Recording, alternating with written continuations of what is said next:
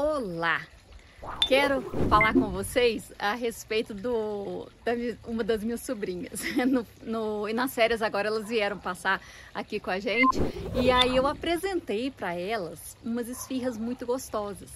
E tinha uma esfirra do... tem uma esfirra doce que é de banana com chocolate branco, que a princípio quando me apresentaram eu falei, ai, banana com chocolate branco, parece que não tem nada a ver. Ah, meu Deus do céu. Aí eu acho que elas fizeram a mesma cara, mas aí Rafinha, quando estava comendo a esfirra de banana dela, ela comia. Hum, tia, que delícia que é isso aqui. Aí ela dava outra mordida.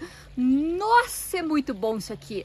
Né? Deus é mais. E deu outra mordida, ela virou e falou assim: Eu quero ser uma esfirra de banana. Aí eu ri demais. Mas disso aí eu tirei a seguinte conclusão.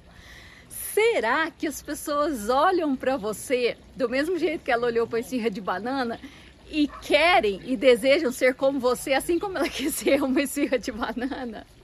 Será que você tem sido uma esfirra de banana para alguém?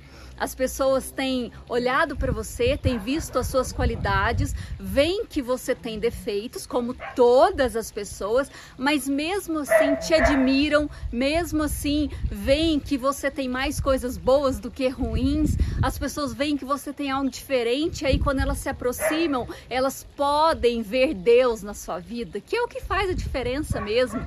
Não é, ah, eu sou boa, ou eu não sou, ah, eu sou, eu faço bem e tal. Não, a pessoa tem, quando a pessoa tem Deus, ela é diferente ela tem um amor diferente, uma compaixão diferente. Aí você pode falar assim, então, mas eu conheço alguém que não tem. Fala assim, ah, então de certo falta conhecer um pouco mais Deus.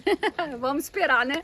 Que quanto mais ele, essa pessoa se aproxime de Deus, mais tenha de Deus na vida dela. Igual a gente, quando. Por, com as minhas sobrinhas, eu começo a ficar muito tempo com elas, já tô falando igual o Rafa, igual o norte de Minas lá.